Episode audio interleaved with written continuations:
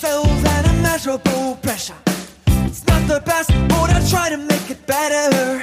Hurried love and its selfish confession. It's up to you to ask a delicate question. Just can't find that primary pleasure. The laughing faces and a renegade treasure. Hallo und herzlich willkommen zum Ringfuchs Podcast. Ich bin der Marvin und wie immer an meiner Seite der Jesper. Hallo, hi. Und der wunderbare Robert ist auch da. Ich freue mich. Hallo. Hallo, grüß euch. Super. Und wir reden heute über Wrestler, bei denen man sich irgendwie ein wenig wundert, warum die es nicht zu Megastars geschafft haben. Und wir haben schon ganz kurz im Vorgespräch geklärt, es gibt dann so ein paar Schattierungen bei Wrestlern, bei denen man es heute noch nicht verstehen kann oder Wrestler, wo man im Endeffekt jetzt früher das nicht verstehen konnte. Mittlerweile kennt man die Gründe. Aber ich glaube, wir gehen einfach mal so einzeln ein wenig durch bei Wrestlern, wo man sagt, okay, Warum hat der es eigentlich nicht ganz nach oben geschafft, Robert? An wen musst du denn da immer sofort denken?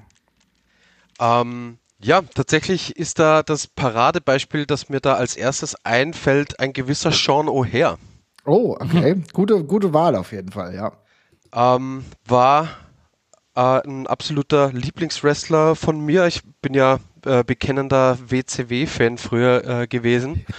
Und sagen wir so, Sean O'Hare hat natürlich alles mitgebracht, ähm, was, was es braucht, um einen jungen Kerl ähm, zu beeindrucken, ähm, der der Wrestling verfolgt und gerade mal so um die zehn Jahre alt ist oder äh, vielleicht elf, ne, mit seiner riesen, mit seiner riesigen Erscheinung und dann gepaart mit dieser unfassbaren äh, Agilität und natürlich auch ein, äh, ein Look, ähm, ja, hat ausgesehen wie ein, wie ein griechischer Gott und ich war mir damals ganz, ganz, ganz sicher, dass das mal äh, ein Riesenstar wird. Ähm, Habt ihr das auch so gesehen? Auf jeden Fall. Ich weiß noch, als er zur WCW reinkam, äh, als äh, einer derjenigen, die früher aus dem Powerplant kamen, ne? Ähm, und da habe ich gedacht, okay, was ist das für eine Erscheinung? Äh, ein bisschen wild sah er aus, hat irgendwie fast so ein also ich muss echt sagen, so eine Ausdrucksstärke in seinem Blick gehabt, da habe ich fast gedacht, okay, das ist jetzt irgendwie einer von Street Fighter. Hätte genauso von Street Fighter kommen können. Muskulös, ein Modellathlet und auch im Ring durchaus mit Szenen, ich weiß, die ähm, Swanton Bomb, die er auch gesprungen ist. Also er war wirklich jemand, der konnte gehen. Es hat mich echt irritiert, dass es nicht ganz geklappt hat. Über die Gründe sprechen wir gleich, aber Jesper, auch äh, dein erstes Bild von ihm.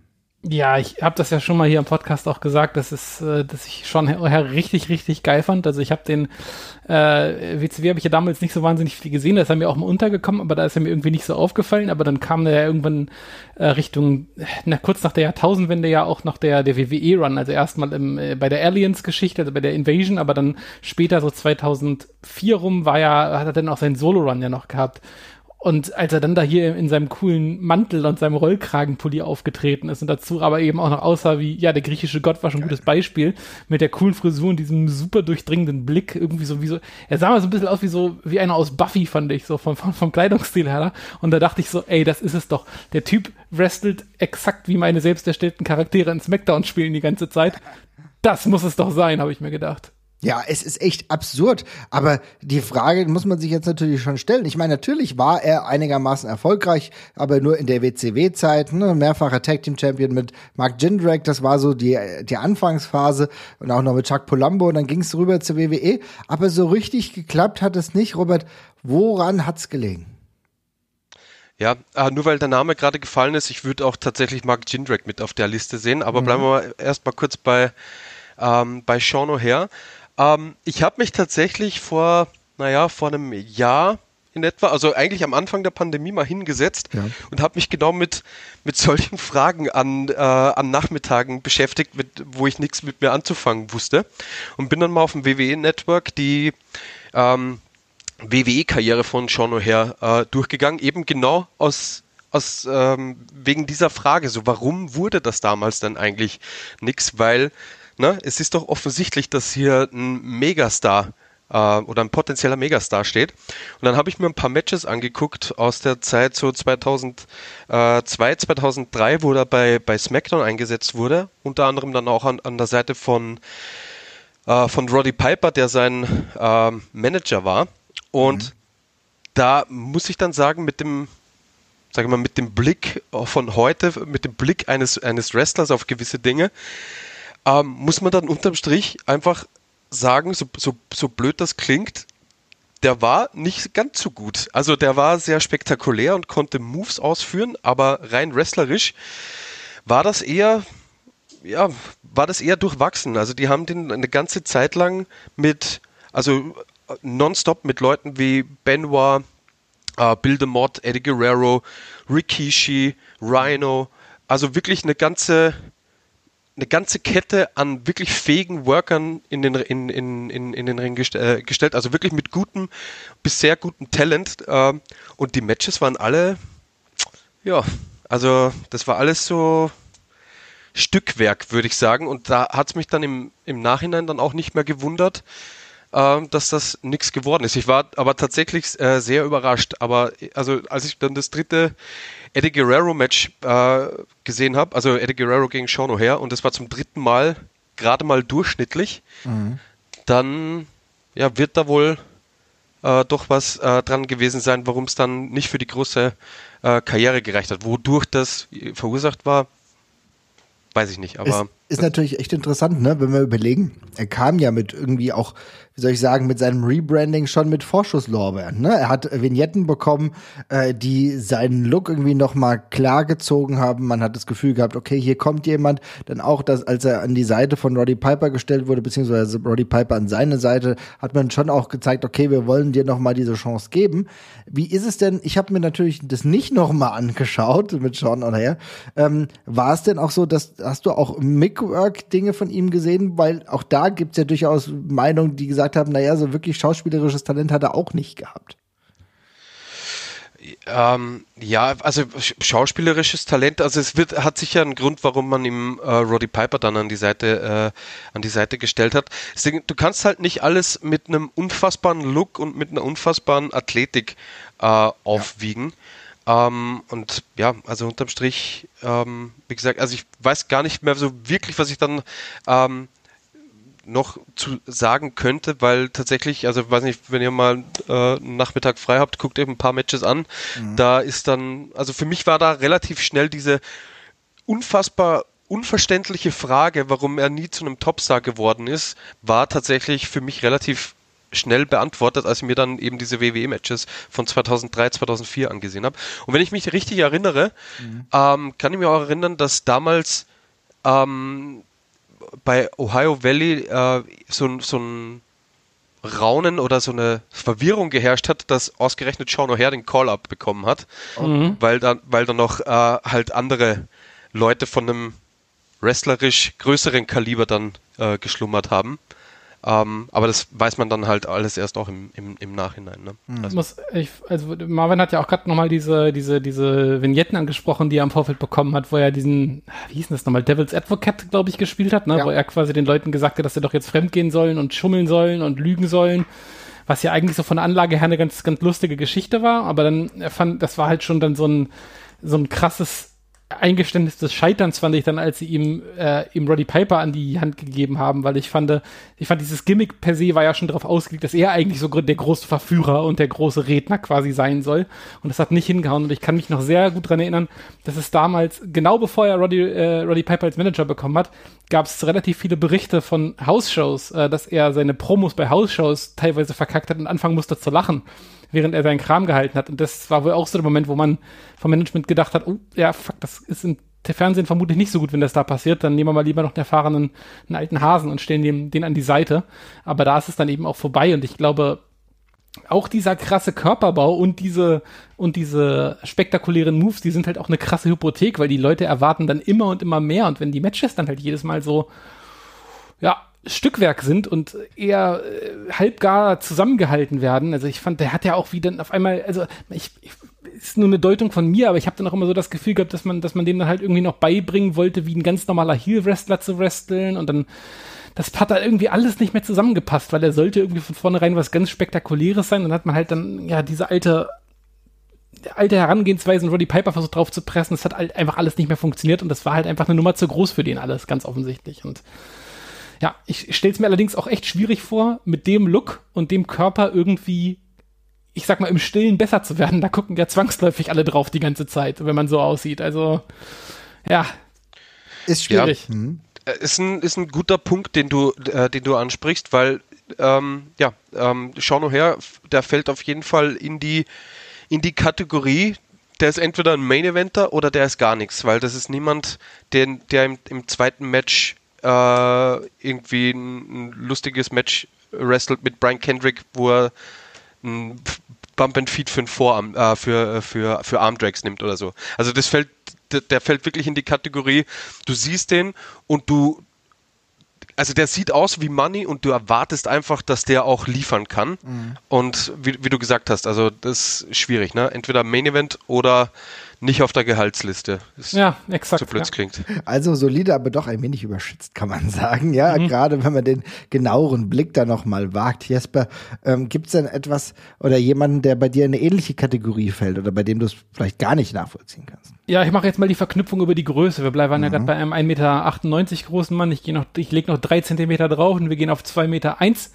Mhm. Äh, und zwar äh, gehe ich auf Wade Barrett tatsächlich an. Boah, scheiße, den habe ich auch genommen. Na super, ja. gut, okay. Ja, also, hm? ja, also Wade Barrett, äh, damals ja, glaube ich, ähm, äh, zum ersten Mal äh, im WWE-Fernsehen gewesen, erst bei NXT und dann über diese Nexus-Geschichte, äh, wo er sein eigenes Stable quasi in die, also die, die NXTler quasi als Invasion in die WWE geführt hat, äh, als Anführer, als eindeutiger ähm, hat für mich damals schon ein ungeheuer großes Charisma gehabt. Ich fand den super cool, bis auf seinen absurd beschissenen Finisher, den ich damals schon gehasst habe. Aber das ist nicht so wichtig, weil der Rest hat total gestimmt und ich dachte mir so, ey, der Typ sieht, der sieht gigantisch aus, der kann reden, der hat, ein, der hat eine coole Mimik, der wirkt bedrohlich. Das sitzt doch alles. Und dann ist das so ein bisschen ausgefisselt irgendwie und dann hat das irgendwie alles nicht gepasst. Und dann wurde er irgendwie einmal komplett repackaged und dann kam er ja dann irgendwann zurück als, äh, als dieser Bernacle Brawler dann auch mit dieser geilen Promo, wo er dann halt quasi in diesem Fight Club unten rumgelaufen ist und irgendwelche Leute verdroschen hat. Und da dachte ich mir so, ey, okay, krass, das ist es ja. Der braucht einfach noch ein bisschen raueren Anstrich. Äh, und jetzt sitzt es doch. Jetzt hat er noch einen coolen, jetzt hat er diesen Elbow Smash als Finisher. Was denn noch? Und dann kam er wieder und es ist halt, das hat halt wieder nicht so richtig geklappt. Und ich dachte mir so, okay, ich weiß nicht, irgendwas, irgendwas haut da nicht hin. Und dann hat er diesen Bad News Barrett Run gehabt und ich dachte mir dann auch, boah, jetzt ist er auch noch witzig. Das muss es doch sein. Jetzt ist er, jetzt ist er auch noch unterhaltsam. Ja. Und es ist halt wieder einfach so dahin gerottet. Und ich kann es mir ehrlich gesagt so bis heute nicht so hundertprozentig erklären. Ich weiß ehrlich gesagt nicht, ob ich sagen würde, dass er ein guter Wrestler ist, weil ich kann mich, also ich fand ihn im Ring damals immer ganz cool und beeindruckend, aber es gibt jetzt auch wenig Wade Barrett Matches, an die ich mich positiv zurückerinnere, wo er jetzt irgendwie solo gegen jemanden gewrestelt hat und das irgendwie spannend gewesen ist. Also vielleicht lag es auch einfach ein Stück weit daran. Mhm. Aber ansonsten fand ich, hat er schon ein sehr großes, eine sehr große Werkzeugkiste mitgebracht, aus der er sich eigentlich hätte bedienen können, aber es hat halt irgendwie nie so richtig hingehauen. Also du sprichst das mit den Matches an und genau darüber muss ich dann halt leider auch nachdenken, denn ich finde, er ist eine krasse Erscheinung. Ich mag seine Stimme, diese tiefe Stimme, die ausdrucksstark ist. Ne? Also du hast eben angesprochen, in der Zeit, in der er als Bad News Barrett aufgetreten ist, ne? auch die Promos, auch so ein bisschen over the top, hat mir ganz gut gefallen. Ich musste aber dann darüber nachdenken und gedacht, okay, was ist denn jetzt hängen geblieben an Matches? Da kann ich mich an das eine oder andere gute Match erinnern, was er beispielsweise mit Randy Orton hatte, muss man aber auch sagen, ist vielleicht jetzt auch kein, ist jetzt auch jetzt nicht so schwer vielleicht, wenn Randy Orton Bock hat, ein gutes Match mit Randy Orton zu haben, ja. Auch, mhm. auch Daniel Bryan, also da ist, das ist okay, aber ansonsten kann ich mich an wirklich wenig erinnern, von dem ich sagen würde, das würde ich mir jetzt ganz gerne nochmal angucken von Bad News Barrett. Es ist ein wenig schwierig, er war ja danach, als er von der WWE weggegangen ist, trotzdem ja ein großer Name, wo wir uns gedacht haben, uiuiui, also wenn der jetzt weggeht, naja, das könnte aber schon, der könnte anderweitig schon für Impact sorgen. Hat dann auch jetzt, ist ja nicht, nicht in diesem Maße dann auch geklappt, ist ja dementsprechend auch erstmal woanders gelandet, jetzt wieder als Kommentator, aber irgendwie, es verwundert ein wenig. Oder verwundert es dich nicht, Robert? Uh, nee, ja, verwundern. Ähm, würde ich jetzt nicht sagen. Ich, ich, ich bin nur gerade ein bisschen überfordert, weil ich gar nicht weiß, was, was ich jetzt noch hinzufügen soll, weil ihr beide schon wirklich sehr ähm, weitläufig eigentlich alles abgedeckt hatte, was ich mir jetzt auch so äh, nebenbei noch an Notizen gemacht hat. Also ich mhm. würde das einfach so, ich würde das einfach so unterschreiben. Ja, dann, dann, dann unterschreibt das. Das ist doch auch vollkommen in Ordnung. Also King Barrett, ja, also war er ja zwischenzeitlich auch mal, oder Bad News Barrett, ja. Mhm. Da, aber nur eine Sache, die mir jetzt gerade einfällt, war Wade Barrett nicht immer äh, am, bei der Raw nach Mania immer der Topstar, weil die ganzen Briten da immer ja, äh, ja auch jedes mit Mal am Start extrem, waren. Ja, jedes Mal extrem also, weil ich beliebt, ja. ich, ich erinnere mich an die Raw nach WrestleMania 30, glaube ich, wo der wirklich hart, hart abgefeiert wurde. Ich weiß aber nicht mehr, gegen wen er da gerestelt hat, aber das war schon ganz cool eigentlich. Ja. Äh, auf jeden Fall. Das hat, ja, das hat auch immer gut funktioniert. Hat gute Reaktionen bekommen, halt zumindest für die paar Tage. Aber ich glaube, an den Reaktionen hat es noch nicht mal gescheitert. Ich glaube, der war auch im Mainstream-Publikum der WWE schon relativ angekommen. Aber es hat halt nicht für diesen ganz, ganz großen Kick gereicht. Sorry, Jesper. Ja, ich wollte nur ganz kurz auch nochmal sagen, also der Abschluss, der, also ich, das ist mir gerade auch noch eingefallen, der ist ja zum Schluss auch nochmal bei Lucha Underground tatsächlich aufgetreten. Und zum Schluss der dritten Staffel wurde er angeteased als äh, ja, böser Crime-Boss. Und da dachte ich mir in dem Moment auch wieder, okay, jetzt ist es soweit, jetzt kommt der Durchbruch von Wade Bad News Barrett. Äh, und dann hat Lucha Underground zugemacht und man hat ihn nie wieder gesehen. Also ich, vielleicht war ich auch schuld, vielleicht habe ich es gejinxt, ich weiß es nicht. Ja. Naja. Vielleicht bist du schon. Sorry, Wade. Also wir müssen ihn nochmal irgendwie persönlich aufsuchen und fragen nochmal nach, ob ein gewisser Jesper aus, aus Deutschland dafür verantwortlich ist. Aber äh, jemand anderes, und wenn wir schon bei großen Leuten bleiben, das kann ich mir natürlich heute jetzt schon einigermaßen erklären. Aber damals, ich war ein kleines Kind, ich fand große Menschen beeindruckend und da fand ich auch einen Menschen beeindruckend, der sehr, sehr groß war. Sid Justice oder Sid Vicious. Eine Statur, eine unfassbare Statur, sagt psychisch echt schwierig aus. Ja, Psycho Sid auch nicht umsonst. Ist äh, rumgetourt natürlich erst bei der WWF, da habe ich ihn kennengelernt, später aber dann auch wieder bei der WCW. Und irgendwie hatte ich eigentlich immer das Gefühl, okay, hier läuft eigentlich jemand rum, der ist larger than life. Und ich muss auch sagen, ich fand viele seiner Matches gar nicht so verkehrt. Und trotzdem ja, er ist mit den Großen geschwommen. Er hatte Main Event Matches auch mit Hulk Hogan. Er war gegen, bei den Fäden gegen Undertaker. Alles, alles schön und gut. Er war ja auch relativ lange im Wrestling, muss man ja überlegen. Ich weiß nicht, was er für einen Kontrakt bei der WCW hatte. Da, Robert, hast du ihn wahrscheinlich kennengelernt, beispielsweise auch gegen Goldberg unter anderem gerestelt. Davor in der WWF unter anderem als Psycho Sid gegen Bret Hart, auch mit guten Matches, auch gegen Shawn Michaels beispielsweise. Aber trotzdem hat er nie diesen krassen Status gehabt. Oder ist es vielleicht sogar, vielleicht sehe ich das sogar falsch. Hat er den Status gehabt, Robert? Ja, es ist eine gute Frage. Also ich bin jetzt ehrlich gesagt ein bisschen überrascht über den Namen, weil ja. ich ihn tats tatsächlich auch schon eher in die Kategorie ähm, hat eine gute äh, Karriere hingelegt, war ja auch äh, WWF-Champion, ja. mehrfach glaube ich sogar. Ich habe es jetzt gerade nicht so auf dem, äh, auf dem Schirm. Ähm, was ihn, sage ich mal, persönlich für mich schon ähm, ja fast disqualifizieren würde quasi für diese Kategorie, weil jemanden, der WWF-Champion war, zu sagen, du hast es nicht geschafft oder da, da, da hätte auch mehr gehen können. Also mehr geht natürlich immer. Ähm, aber Sid hätte ich da jetzt ehrlich gesagt nicht auf der Rechnung ähm, gehabt.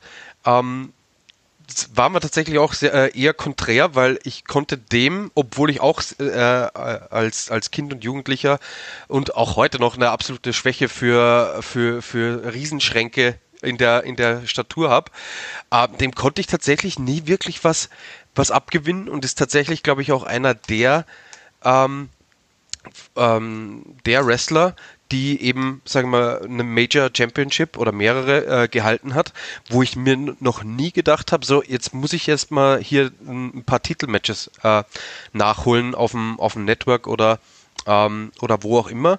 Da ist er tatsächlich in, in der Kategorie nicht vorhanden. Also ich hatte jetzt noch nie das Bedürfnis, mich äh, mit der, mit der Geschichte von, äh, von Sid Vicious auseinanderzusetzen. Und ich hatte auch tatsächlich nicht ähm, also ich, ich mochte den als, als, als Kind nicht. Also ich, das, das war niemand, der mich, der mich fasziniert hat. Also weder in, in der WWF noch in der WCW damals. Das hat, der hat für mich gar nicht funktioniert. Da bin ich sehr konträrer Meinung tatsächlich sogar. Ja, ich merke das. Ja, das hat sich ja herauskristallisiert. Du hast ja eben schon gesagt, na klar, also er war zweifacher WWE äh, beziehungsweise WWF World Champion. Also könnte man sagen, fällt aus der Kategorie, Kategorie raus. Du hattest ja ursprünglich geschrieben, ähm, die nicht zu Megastars wurden und äh, da deswegen Megastar ist für mich dann, da ist er noch mal eine Nummer drunter. Natürlich hat er dieses ikonische, ähm, es gibt ein ikonisches Poster von ihm, er und versus Hulk Hogan. Ja, er war ja im Endeffekt im Main Event bei WrestleMania 8. Also ich meine, das ist jetzt gar nicht so verkehrt. Aber Jesper, was sind denn deine Gefühle zu Sid Justice? Mm, ja, ich habe irgendwie, also ich habe den ja niemals, also ich habe den ja nicht damals erlebt, sondern erst im, im Nachhinein dann quasi. Und ich finde, das ist eine super komische Karriere, wenn man das so rückbetrachtend nachverfolgt, weil, also ich meine, der Typ bringt ja vom Look und von der Statur her alles mit, was damals gerade in der WWE halt wichtig ja. gewesen ist und ist dann ja auch Champion und dergleichen. Und gleichzeitig ist das ganz komisch zu sehen, weil der irgendwie im damaligen Kontext auch nicht so richtig geschützt wird die ganze Zeit. Also der ist auch mal immer ganz schnell in irgendwelchen komischen Matches und komischen Storylines und komischen Tag-Teams und muss auch andauernd ganz komische Promos halten, die überhaupt nicht zu ihm passen. Oder äh, vielleicht hat er mir auch einfach das Mikrofon gegeben und er konnte nichts damit anfangen, kann auch sein. Aber irgendwie im Vergleich zu den anderen großen äh, Giganten, die da rumgeturnt sind, äh, ich habe bei Sid fehlt mir irgendwie immer so völlig die diese Aura und diese ja. dieses, dieses Mysterium. Der Typ, ja. der Typ, der, also ne, der, ich, vielleicht liegt es halt auch dann inzwischen daran, dass man von ihm halt auch die ganzen Verhaspler am Mikrofon ja. und so ganz kennt, kann auch sein. Aber irgendwie da fehlt mir halt ganz essentiell was und ich bin da eher bei Robert. Also für mich ist der ja, ein Overachiever kann ich auch nicht sagen, weil der Typ sieht halt auch nach, echt nach was aus und ist halt auch ein Gigant halt einfach. Und für seine Größe war der ja damals auch doch noch relativ agil so tatsächlich und konnte ja recht klassisch sogar noch wresteln so. Mhm. Aber, also, pff, freiwillig gucke ich mir das auch nicht an. es ist so spannend, weil ich muss sagen, also ich habe echt einen Soft Spot für Sid Justice, bin ich, oder Sid Vicious, bin ich wohl der Einzige hier. Aber ich habe mich damals sehr gefreut, als er dann nochmal so einen kleinen äh, Return-Moment gehabt hat äh, bei Raw, äh, dass er nochmal jemanden powerbomben konnte. Das fand ich irgendwie ganz angenehm und schön. Es ist irgendwie, ich mochte auch seine Theme, also da hat die WWF damals richtig gute Sachen gemacht. Ähm, also auch dieses Psycho-Sith-Theme, also diese, ja, dieses bedrohliche, das muss ich sagen, das kam sehr, sehr gut rüber. Aber es ist natürlich so, wir kennen auch alle seine Promos und die wirren Promos und er hat relativ viel, relativ wirr geredet. Das hat der Alte mit Warrior auch gemacht, aber bei dem war das irgendwie ein Gimmick und bei Psycho Sid kam halt einfach wenig bei rum. Vielleicht ist das irgendwie der Hintergrund gewesen. Man weiß es nicht, aber ich merke, hier gehen die Meinungen deutlich auseinander. Ich bin mal gespannt, Robert, wen du als nächstes hast. Vielleicht können wir uns dann wieder einigen.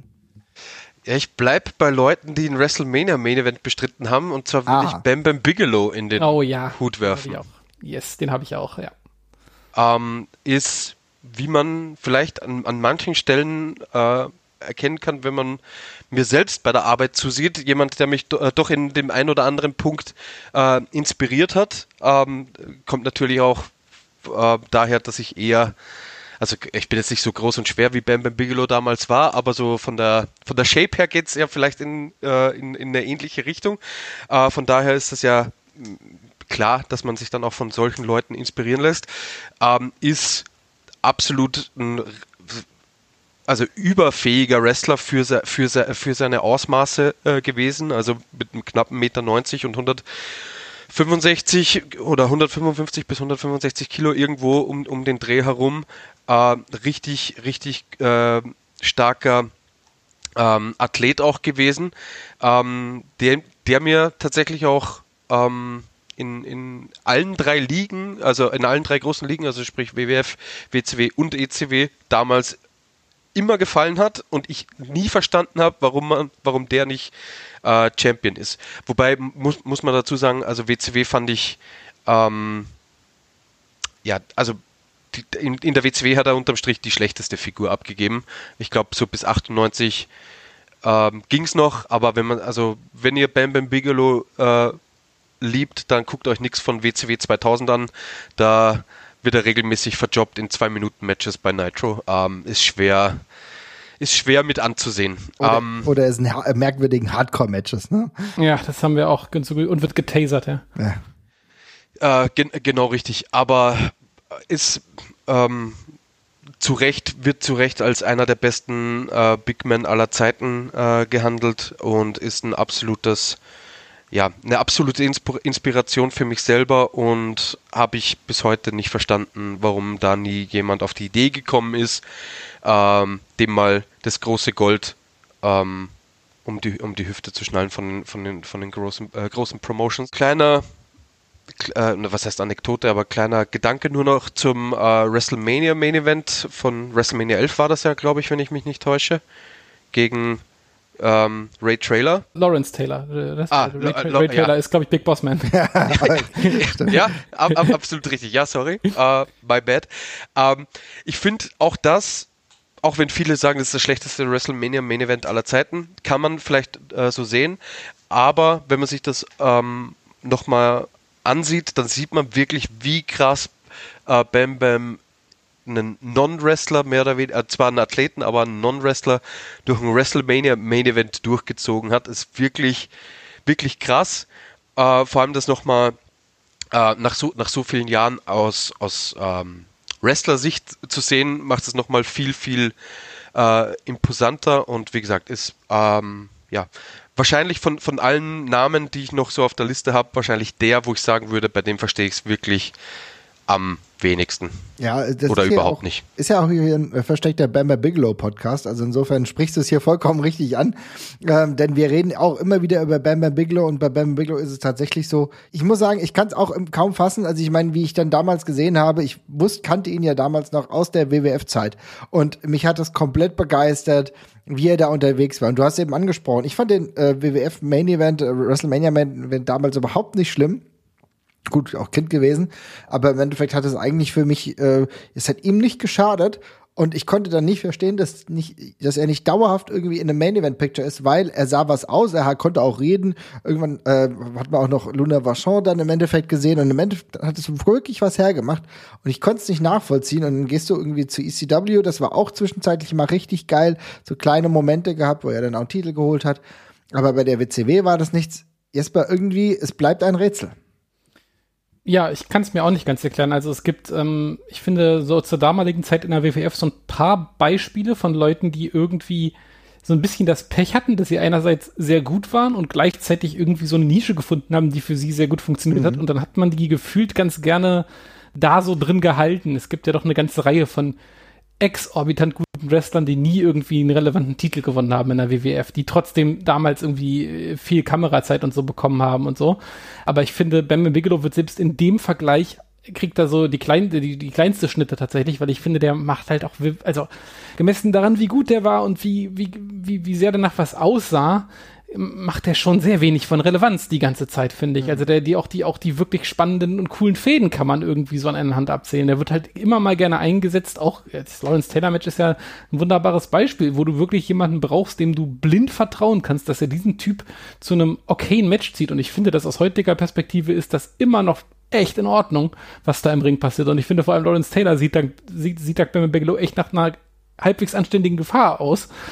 Ähm, dann ja, zeigt das halt, wie gut der Typ halt eigentlich ist. Aber es passiert halt irgendwie mit ihm die ganze Zeit nichts und ich verstehe es wirklich nicht. Also, ähm, so der Main-Event-Bereich war damals ja gefühlt noch ein bisschen mehr geschlossene Gesellschaft, als das heute ist. Also da ist ja noch eine, eine, eine, eine krassere gläserne Decke quasi drin gewesen, so dass da niemals jemand irgendwie reingeschnuppert hat und nicht dauerhaft drin verhaftet geblieben ist. Vielleicht lag es daran, aber dass der nicht mal irgendwie zumindest ja, Übergangs-Champion in der Form mal irgendwie gewesen ist als einfach nur Heel-Champ für jemand, für einen anderen, für einen anderen Herausforderer, ist halt echt schon krass. Also ich meine, hat er irgendwie, hat er überhaupt einen Einzeltitel in der, in der, in der Nein, WWF gehalten? Ich glaube gar nicht, ne? Hat gar nichts. Einzeltitel. Also, er war, hat ein paar Mal einen Shot um, äh, um den Intercontinental-Titel bekommen und so weiter und so fort, aber es war nie, dass er ja. einen Singles-Titel gehalten hat und auch, auch noch nicht mal Tag-Team-Titel hat er auch nicht gehalten. Die ersten Titel waren wirklich, also der, der erste wirklich große nordamerikanische Titel war tatsächlich der Television-Titel ähm, bei der ECW und und auch den, äh, der, das war sogar der zweite, der World äh, Heavyweight Titel war der erste, ne? Wo du dann auch wirklich gleich gemerkt hast, okay, hier passiert auch ein bisschen was Relevantes. Also das sind die ersten relevanten Titel dann gewesen und dann halt äh, der WCW, wo er ja auch, das fand ich ja auch gar nicht so schlecht, als Teil von der Triad mit äh, Chris Canyon und äh, Diamond Dallas Page unterwegs war. Das waren noch die Momente, wo ich es auch noch in Ordnung fand. Aber diese Würdigung auf dem Niveau hat er de facto nicht bekommen. Und dafür, dass er halt ja auch wirklich in Japan unterwegs war und auch, äh, wie gesagt, auch bei New Japan auch viele gute Matches gehabt hat. Ich meine, erinnern wir uns an die Tatsache, dass er mit Vader auch unterwegs war, gegen ihn, mit ihm zusammen, auch da im Team, auch wirklich auch harte, harte Fights geliefert hat. Also Bam Bam Bigelow ist eigentlich auch jemand, kann man sich die Matches heute echt noch gut angucken. Wir haben es gerade gesagt, ECW, da gibt es einige Matches, die ich mir sehr, sehr gerne heute noch angucke mit Taz oder RVD. Das ist geil. Also das ist natürlich so zeitgeistmomentig, aber das funktioniert immer noch sehr gut. Und dementsprechend Bam Bam Bigelow, Robert, ich kann es absolut nachvollziehen. Hast du denn ein Match, so, so ein Bam Bam Bigelow Match, was du dir besonders gerne anguckst oder ist es einfach generell so sein, sein Wesen, wie er sich im Ring bewegt? Ähm, nee, also ich habe nicht das eine Lieblings-Bam Bam Bigelow Match. Ähm, ich finde, sein, sein, sein ECW-Stuff, obwohl ich selber nicht äh, ein großer ECW-Fan ähm, war, finde ich tatsächlich mit am besten. Und ähm, natürlich sein, äh, seine, seine Sachen ähm, aus, aus, aus Japan. Ähm, aber ich habe jetzt nicht so das eine, dieses eine Bam Bam Bigelow Match habe ich nicht. Ich würde im Zweifelsfall empfehlen, guckt euch eines der Bam Bam Bigelow gegen Rob Van Dam Matches an. Ja, ne? Das ist ein, das ist ein sehr guter Punkt. Das hätte ich nämlich auch vorgeschlagen. Ich finde, das, das ist übrigens auch einer meiner liebsten äh, Stellen bei, bei Cage Match, weil wir hatten äh, auch mal an anderer Stelle, wie Marvin schon gesagt hat, bei Bam Bam Bigelow gesprochen und ich hatte in den Match Guide geguckt und äh, ich finde, dass man äh, Bam Bam Bigelow war ja auch echt eine lange Zeit sehr präsent mit dabei und äh, ich glaube auf Platz vier oder fünf, da ist ein, ein Match von Bam Bigelow gegen Rob Van Dam irgendwie aus dem Jahr 97 oder 98 und auf dem Platz direkt daneben ist ein Match von Bam Bigelow gegen Barry Windham aus den späten 80ern, was eben auch nochmal zeigt, was der für ein weites Feld, glaube ich, beackert hat einfach und wie lange der eben auch in irgendeiner Form dann doch präsent gewesen ist. Aber äh, ja, sehr, sehr versatil auch einfach. Ja. Mhm. Ist vielleicht auch noch ein guter Punkt, weil, also wir, wir reden ja quasi drüber, ähm, jetzt hätte der den Titelgewinn oder einen großen Titelgewinn verdient gehabt, etc. Äh, ist ja auch ein, äh, ein, Thema, das sehr oft wiederkehrt und grundsätzlich bin ich schon ähm, der Meinung, dass, äh, dass man sich auch immer vor Augen halten äh, muss. Man, du kannst halt nicht immer alle pushen. Ne? Ähm, das ist vollkommen klar, aber jemanden, jemand, der so lange und über so einen Zeitraum gut war, also sprich, eine, keine Ahnung, 35, äh, eine 30 Jahre lange Karriere und immer so ausgesehen, wie er ausgesehen hat, da finde ich es schon ein bisschen verwunderlich, dass es dann halt nie zum großen Wurf ja. ähm, gereicht hat. Ja? ja, definitiv. Und ja, es hat mich auch als Kind schon sehr verwundert, weil ich glaube, ich habe mich über kaum eine Spielfigur so sehr gefreut wie über Bam Bam Bigelow, der selbst auf dem Kopf Tätowierung hatte, was für Spielfiguren damaliger Zeit einigermaßen neu war erstmal. also das ist so die ganz, ganz frühe Zeit. Ne? Wie gesagt, ich habe die Figuren ja immer noch. Ich halte auch die Bam Bam Bigelow Figur.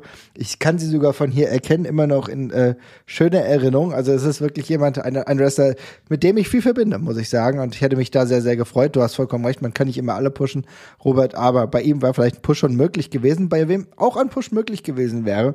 Und ich das vielleicht heute kann ich es besser verstehen aber zu damaliger Zeit mich immer gewundert, er hat den perfekten Namen, er war Mr. Perfect, aber es war für mich einer der Wrestler, die ich so unfassbar geil fand, in der Bewegung, in der Mimik, in, in der Art und Weise, wie er Promos gehalten hat, in welchen Rollen er auch aktiv sein konnte, äh, welche Matches er hatte, wenn er sie hatte, natürlich auch gegen hochwertige Gegner, aber irgendwie habe ich mich immer gewundert, ja, natürlich war das nicht so die Zeit, in der die mittelgroßen Athleten unterwegs waren, aber dass Mr. Perfect eigentlich selten den Weg in Main Event gefunden hat, zumindest in der äh, WWF, Jesper, bleibt für mich heute noch ein wenig traurig.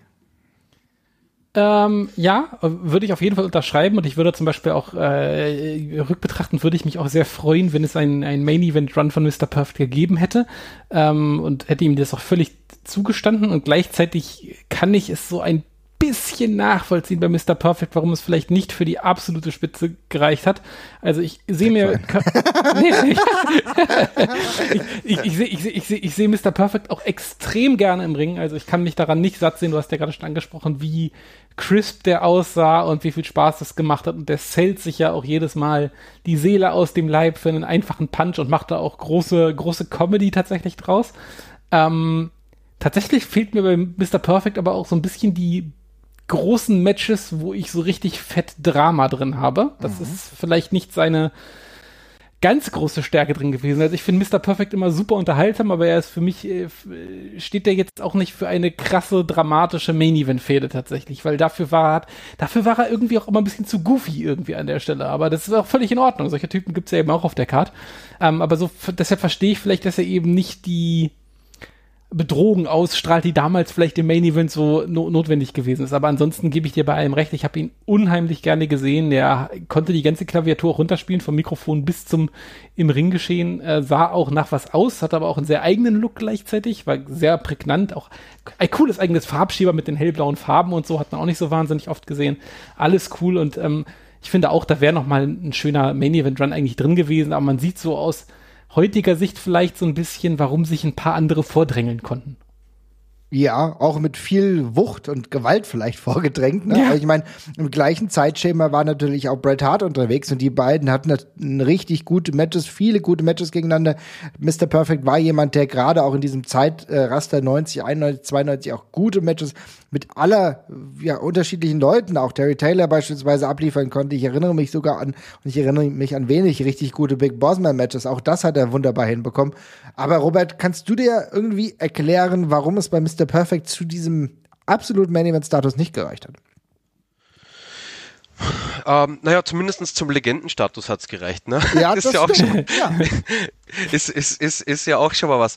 Ich, ich glaube tatsächlich, dass bei, bei, bei Kurt Hennig, also äh, Mr. Perfect, wahrscheinlich einfach wirklich daran lag, dass er zu einer Zeit im, ähm, ja, was soll ich sagen, in eine, in eine vollgepackte äh, WWF reingekommen ist und dann wahrscheinlich wirklich genau dem ähm, sozusagen ihm genau das passiert ist, was ich vorher gesagt habe, dass du eben nicht alle pushen kannst, weil nicht alle können WWF-Champion sein.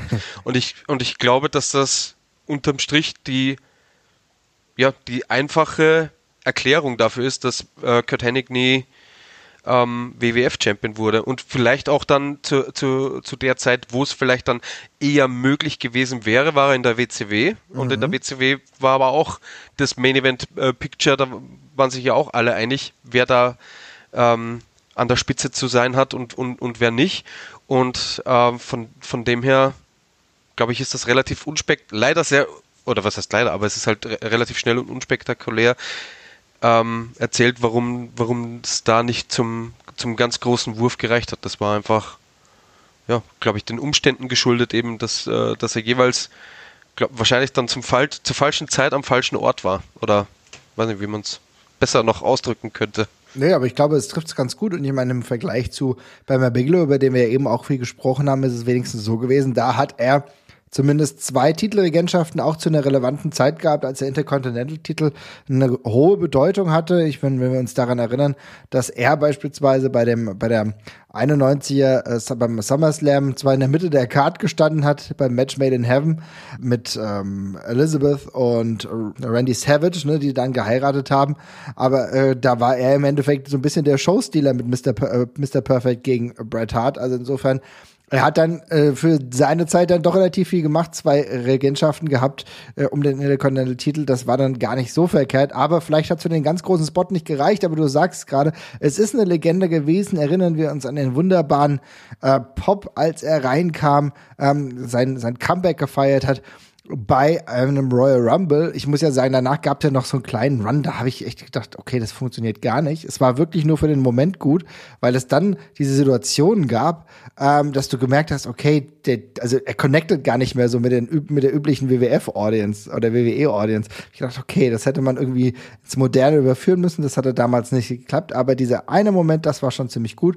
Und ich werde nie vergessen, dass er ähm, Rap is Crap gemacht hat. Immer noch einer meiner liebsten Wrestling-Songs, muss ich sagen. Jesper, wer fällt dir noch ein? Ja, ich hatte vorhin überlegt kurz, ob ich mal Rick Root ins Spiel bringe, ähm, aber dann habe ich mir gerade noch mal parallel so ein bisschen seine Titelregentschaften angesehen. Das ist dann doch schon zu sehr Erfolg, aber er ist so ein, ist so ein, ist so ein bisschen, äh, ist so ein bisschen Bembe Bigelow Kategorie für mich, auch wenn er halt viel gekrönter noch worden ist. Aber ich, da, da schwebt für mich eben auch immer so der, der ganz große fehlende Main Event Run nochmal in den beiden großen Promotions mit. Aber ich glaube, bei Rick Root sind wir uns einig, dass es dann doch genug Gold gegeben hat, um ihn nochmal ausreichend zu würdigen, auch wenn er vielleicht nicht ganz im Main Event gestanden hat. Ähm, darum gehe ich mal ein, in eine etwas obskure Richtung und nenne meinen großen Liebling Perry Saturn tatsächlich, ah. von dem ich damals felsenfest überzeugt bin, dass das noch eine ganz, ganz, ganz, ganz große Nummer wird. Ähm, muss dazu sagen, Perry Saturn sah damals, finde ich zumindest auch in, in Retrospektive, doch deutlich anders aus als der Großteil der anderen Wrestler. Also ich meine, heutzutage sind ja voll tätowierte, äh, ganzkörpertätowierte Leute ja relativ an der Tagesordnung. Gab es damals auch schon ein paar, aber Perry hatte einen ziemlich eigenen Look, fand ich. Also war auch am ganzen Oberkörper sehr mannigfaltig tätowiert, ein paar echt krasse Motive eben auch. Äh, hatte in der WWF ja diesen, ja, den bärtigen, bärtigen Glatzen-Look, aber auch ein Mords Body, sah in der ECW auch nochmal ganz anders aus und in der WCW auch nochmal und hatte vor allem ein so scheiße cooles Moveset. ähm, und hat das so crisp durchgezogen, da konnte ich mich damals absolut nicht dran satt sehen und ich habe mir dauernd gedacht, ey, der wrestelt doch so cool, der macht doch nur so geile Sachen im Ring, das, der muss doch durch die Decke gehen. Aber es kam dann halt irgendwie nie so ganz und äh, ja, jetzt im Rückbetrachten erkenne ich auch so ein paar Sollbruchstellen, weshalb woran es vielleicht gescheitert ist, aber ich übergebe das erstmal an euch bevor ich ihn jetzt gleich wieder madig rede. ist ja vollkommen okay. Ich finde halt, äh, Perry Saturn, äh, Robert, vom Look her war das schon zumindest sehr unique, ne? Ja, also ich war und bin eigentlich ein sehr großer äh, Perry Saturn-Fan. Äh, ähm, ich yes. fand den fand, fand den Look äh, cool. Also äh, mit den mit den Tätowierungen und damals in der in der WCW mit diesem äh, Theme-Song mit der mit der Sirene und was weiß ich nicht alles. Also ich habe das schon auch äh, ziemlich gefeiert. Ich hatte aber eigentlich, also das, der hat für mich in die Kategorie gezählt, feiere ich, würde ich aber als World Champion nicht unbedingt kaufen. Also gerade wenn man jetzt so an, an, an WCW mhm. 97, 98 denkt, da hat er für mich dann doch eher in die ähm, US-Title ähm, Ebene eher reingepasst. Also mit da muss ich tatsächlich sagen, ich habe den immer gern gesehen. Ich fand auch die, die Radicals, ähm, Geil. als sie dann zur, zur, zur WWF gewechselt sind, das fand ich alles cool und äh, kann man sich auch heute noch sehr, sehr gut an, an, angucken und, und, und feiere ich. Aber da würde ich tatsächlich nicht mitgehen. Dem bei Perry Saturn hätte ich den, den, den, den großen Titel früher nicht gesehen. Aber habe ihn trotzdem gefeiert. Ja, ich muss halt sagen, ähm, ich, ich stimme dir dazu. Ich finde, dass er so in der Midcard schon gut aufgehoben Er wäre auch mal so ein kleiner Title Run, hätte ich mir auch irgendwie, oder zumindest mal um den Titel gerungen. Ja, hätte ich, glaube ich, auch ganz cool gefunden. Ich finde, ähm, was bei Sarah Saturn immer so die Sache war, es war, eine, war immer eine Attraktion, ihn in Wrestling zu sehen, ne? weil er konnte relativ viel und das war natürlich auch grandios. Also auch so die ganzen Aufgabegriffe, Rings of Saturn beispielsweise, war ich ein großer Fan von. Ähm, und die, ja, dieser, dieser unique, diese unique Verhaltensweise im Ring hat mir sehr gut gefallen. Was aber irgendwie nie hängen geblieben ist, ich kann mich nie, nicht wirklich an irgendwie so ernsthafte Promos wirklich erinnern. Aber vielleicht trübt mich da auch meine Erinnerung, die ich sagen würde, okay, vielleicht ist es so, so ein bisschen weniger. Ne? Ja, muss ich mich äh, rückbetrachtend auch tatsächlich äh, euch beiden anschließen. Also äh, stimmt, völlig, stimmt völlig, was ihr sagt. Ich habe damals, habe ich ihn ein bisschen höher gehangen, als, als er ist, auf jeden Fall, ist so. Also was mir, äh, wenn ich mir heute Perry Settle Matches angucke, auch sofort auffällt, ist, das ist so ein Wrestler, von dem möchte ich ein paar ganz bestimmte Dinge im Ring sehen. Und zwar genau die Moves, die ich gerade gesagt habe.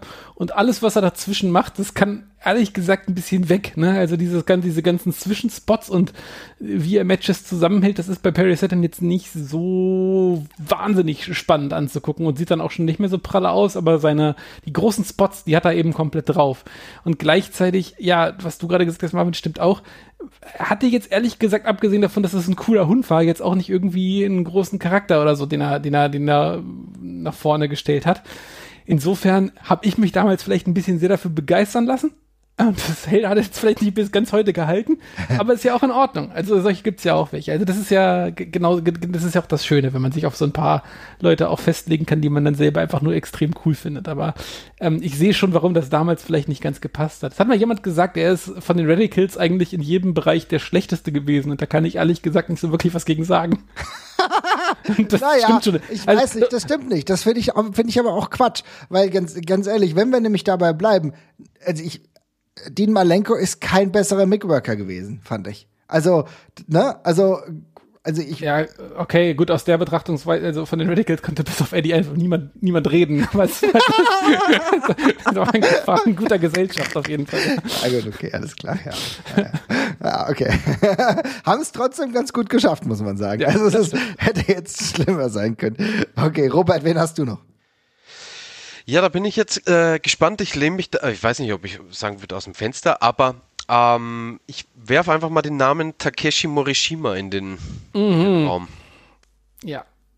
Und bin gespannt, äh, was ihr dazu sagt. Ich habe damals, also ich, ich feiere den auch ähm, heute, nach, äh, heute noch ähm, mhm. und beziehungsweise die, äh, die, die Matches von ihm. Ähm, aber ich bin boah, müsste ich lügen, so 2006, 2000, 2006, 2007 auf ihn aufmerksam geworden. Ähm, zunächst nicht mal über die, die Matches bei, bei Noah, sondern in erster Linie bei Ring of Honor. Ja, klar. Ähm, mhm. Über seine Matches mit äh, Danielson, McGuinness, äh, Claudio und ne, wie sie nicht alle heißen, die wirklich krasse High-End-Matches waren und ich bin damals eigentlich davon ausgegangen, dass das auf jeden Fall, also das, also für mich war absolut klar, dass hier die nächste, die nächste japanische Wrestling-Legende im Ring steht. Ähm, ich glaube, man kann unterm Strich sagen, dass er trotzdem, also dass, dass er eine, eine gute Karriere in Japan äh, hingelegt hat, aber dann über die Jahre doch eher so ein bisschen hinter die hinter den Erwartungen geblieben ist. Auch wenn, also es klingt jetzt blöd, weil er hat irrsinnig viele Matches, die wirklich extrem geil waren und in, in einem extrem kurzen Zeitraum auch wirklich extrem harte Matches bestritten. Ne? Also ich will das gar nicht, also ich will nicht so rüberkommen, als würde ich das äh, gerade kleinreden oder als wäre ich enttäuscht von äh, Morishima-san. Aber damals bin ich halt wirklich davon ausgegangen, okay, das ist der nächste, das ist der nächste Misawa oder Kobashi. Das war mein, das war mein Blick auf ihn. Äh, ging euch das ähnlich? Also ich kann nicht absolut nachvollziehen. Ähm, ich muss ja sagen, ich, ich äh, habe da anfangs ein bisschen mit ihm gefremdelt, weil er sah so, so ein bisschen merkwürdiges, irgendwie so ein bisschen Babyface, so ein bisschen speckig, aber irgendwie also, also hast du ihn dann im Ring gesehen? Gibt so ein paar Bilder mit dem Ring of Honor Title, habe ich gedacht, okay, also hat ja schon eine merkwürdige Frise jetzt hier, ne? Also, okay, muss man erstmal äh, muss man erstmal so nehmen, aber dann hast du gesehen, was er da in dem Ring, welche Watzigkeit er auch da bewiesen hat, und dann habe ich gedacht, okay, alles klar, nehme ich zurück und dann gerade auch die Art und Weise, wie er diesen Titel, den Ring of Honor Titel, den er glaube ich ja weite Teile von 2007 ja gehalten hat, da habe ich gedacht, okay, da bin ich, gehe ich auf jeden Fall mit, wie viele krasse gute Matches dann auch da am Start waren. Und da, also das war auch mein Punkt, wo ich wirklich ihn mal wirklich kennengelernt habe und habe gesagt, okay, schon ein richtig geiler Typ, Jesper. Äh, ja, auf jeden Fall. Also der war ja damals auch einer von dieser, das war ja, der war ja Teil von dieser nächsten Stiege von hoffnungsvollen äh, Noah Wrestling, die damals kamen. Der war ja so gleiche Generation wie Marufuji und Kenta auch und ähm, wie hieß denn der? Äh, Rikio. Äh, nee, ja, ich sag ja auch, aber Rikio auch. Der war ja, Takeshi Rikio war damals, ja. der war ja damals auch noch ein großes Ding. Ähm, ja, ich fand Morishima damals auch ganz cool, fand den aber von all denen am langweiligsten, glaube ich, schon damals. Ähm, und rückbetrachtend, äh, also ich mag das Moveset von dem Typen halt tatsächlich absolut nicht. Also den Backdrop mag ich ganz gerne, aber den Rest von dem, was er im Ring macht, mag ich halt tatsächlich einfach überhaupt nicht. Und es war damals wie heute der, den ich von denen ehrlich gesagt ein bisschen am langweiligsten fand. Auch wenn er von, von der Optik her das größte Alleinstellungsmerkmal tatsächlich hatte. Ähm, für mich ist da aber wenig von haften geblieben, muss ich tatsächlich sagen, bis auf diese äh, Ring of Honor Regentschaft tatsächlich. Die war, da war er, da war er, fand ich sehr cool eingesetzt tatsächlich. Ähm, das war, da, da wirkte auch echt wie so ein Tyrann, der da aufgeschlagen ist und den Titel einfach nicht mehr hergibt. Das hat gut gepasst. Aber beim Rest hat er mich nicht so begeistert wie die anderen, aber ich war damals eben auf einem anderen Trip. Ich fand da damals die Leute, die ein bisschen flippiger unterwegs waren, waren für mich deutlich spannender und ich mochte diese Junior Heavyweights, die eher wrestlen wie Heavyweights lieber als, als die ganz großen Geschütze, die, bei denen es eben andersrum war. Und ich hasse Leute, die Handspring Moves haben. Einfach. Kann ich einmal auf dem Turnier ausstehen. ja, ich weiß nicht. Also mich hat ja da wirklich die Ring of Honor Zeit sehr, sehr geprägt und auch danach habe ich auch ein bisschen mit dem Blick verloren, was denn bei äh, Noah passiert ist. Aber gerade diese ganzen, diese ganze Fädenzeit oder was dann immer wieder passiert ist mit Brian Danielson, allein der Fight Without Honor, aber die ganze Zeit auch selbst, selbst die ganze Angelegenheit mit Nico Butcher, das war auch irgendwie ganz weird und eigenständig und das hat mich irgendwie schon begeistert. Ähm, Robert, hast du so ein Match, von dem du sagst, oder, oder, oder hast du irgendwas, wo du sagst, das solltet ihr auf, euch auf alle Fälle mal angucken von ihm noch? Ähm, ja, ich, ich, weiß jetzt nicht mehr genau, äh, wo die und wann die genau passiert sind, aber ich würde ähm, auf jeden Fall mit den äh, vorher schon angesprochenen Matches gegen Daniel, äh, Daniel Bryan, sage ich, äh, gegen Brian Danielson ja. Äh, gehen auf jeden Fall. Äh, ich erinnere mich, wie gesagt, an ein äh, saustarkes Match mit ähm, Nigel McGuinness und aber auch seine, seine, seine Zeit bei, äh, bei Noah, finde ich, äh, sollte man nicht unter äh, unter den Tisch fallen lassen. Ähm, ich weiß aber nicht mehr die genaue, äh, die genaue Besetzung von, von einem richtig starken Tag-Match. Da war auf jeden Fall Kenta mit drin. Ähm, aber deswegen sage ich jetzt einfach mal Misawa gegen, äh, gegen Morishima, ich glaube aus 2005 oder 2006, ebenfalls bei Noah, äh, was mir jetzt gerade noch so im, im, im, im, im Kopf ist. Aber ich glaube, da, da findet man wenn man jetzt nicht gerade Jesper heißt, findet man das eine oder andere, was einen da äh, gut unterhalten kann für etliche Zeit. ich merke schon. Aber äh, den Seitenhieb hat man verstanden. Äh, Morishima mittlerweile war ja, hat ja eine keine so gute Weiterentwicklung nee, ganz, gehabt. Ganz, ganz traurig. Also die letzte Geschichte, ich weiß nicht, ob das von 2019 oder 2018 war, diese Geschichte in der Tokyo Sports wo sie ihm ein bisschen gefolgt sind und er da eben ja in diesem einen Viertel in, in Tokio andauernd abhängt und da eigentlich den ganzen Tag säuft und Taxifahrer verprügelt und irgendwie so ausgehalten wird von einigen Restaurantbesitzern und offenbar überhaupt nicht mehr in die Spur kommt. Das war alles schon extrem traurig tatsächlich. Er hat ja auch äh, sehr stark gesundheitlich zu kämpfen gehabt. Ähm, ich glaube, Diabetes war es ja, glaube ich, auch, die er gehabt hat. Ne? Und dann eine darauf beruhende Sepsis, glaube ich, auch. Also alles sehr, sehr unschön und ähm, ja, es klang alles wirklich nicht so gut damals. Nee, also schwierige Geschichte. Du hast gesagt, ja auch, ja, Dauergetrunkenheitsfeuer, äh, also schon echt wirklich problematisch. Schade, nicht so gut geendet, äh, aber für die Zeit, die wir gerade besprochen haben, auf jeden Fall unique. Jesper, ähm, vielleicht für dich nicht, aber ist ja kein Problem. Ja, unique, unique auf jeden Fall. Und ich muss ja. noch mal ganz kurz eine Sache möchte ich noch mal, äh, möchte ich noch mal hervorheben. Das ist eine der, der kleinsten Kleinigkeiten, die ich im Wrestling aber super geil fand. Das war bei Ring of Honor, als er den Titel noch mit den Zähnen rausgetragen hat. Da denke ich auch, da denke ich auch viel zu oft daran, obwohl das überhaupt gar keine Rolle spielt. Aber ich fand, das war so ein geiler Move, den immer so rauszutragen, wie so ein wütender Hund. Das sah cool aus. Nee, das ist auf jeden Fall, sah richtig gut aus.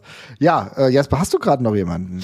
Äh, ja, hm? ich, ich, ich hatte noch jemanden. Ich hatte ähm, tatsächlich jemanden, den ich selber gar nicht so wahnsinnig spektakulär oder spannend fand, aber von dem ich immer dachte, dass der einen sehr großen Mainstream-Appeal eigentlich hat und sich dann irgendwie zwangsläufig nochmal irgendwo auf großer Ebene durchsetzen wird. Und das war für mich James Storm. Ich habe James Storm, mhm fand ich selber nie so wahnsinnig spannend oder so. Das war für mich immer einfach der, der mainstreamigste Wrestler, der bei, bei, bei TNA damals rumgelaufen ist. Also ich fand, der hat einen sehr Mainstream, sehr großen Mainstream-Appeal gehabt, sah nach einem klassischen WWE-Wrestler aus, war im Ring auch, fand ich, also müsste ich mir jetzt nochmal angucken, ob das dem, äh, dem Zahn der, der, der, der Zeit stattgehalten äh, hat, aber äh, standgehalten hat, aber damals ein sehr guter und patenter Wrestler gewesen, also der eben so modernes Mainstream, Main Event Wrestling nochmal ein bisschen frisch interpretiert hat, mit ein bisschen mehr High-Flying-Elementen und so, also total modern für damalige Verhältnisse.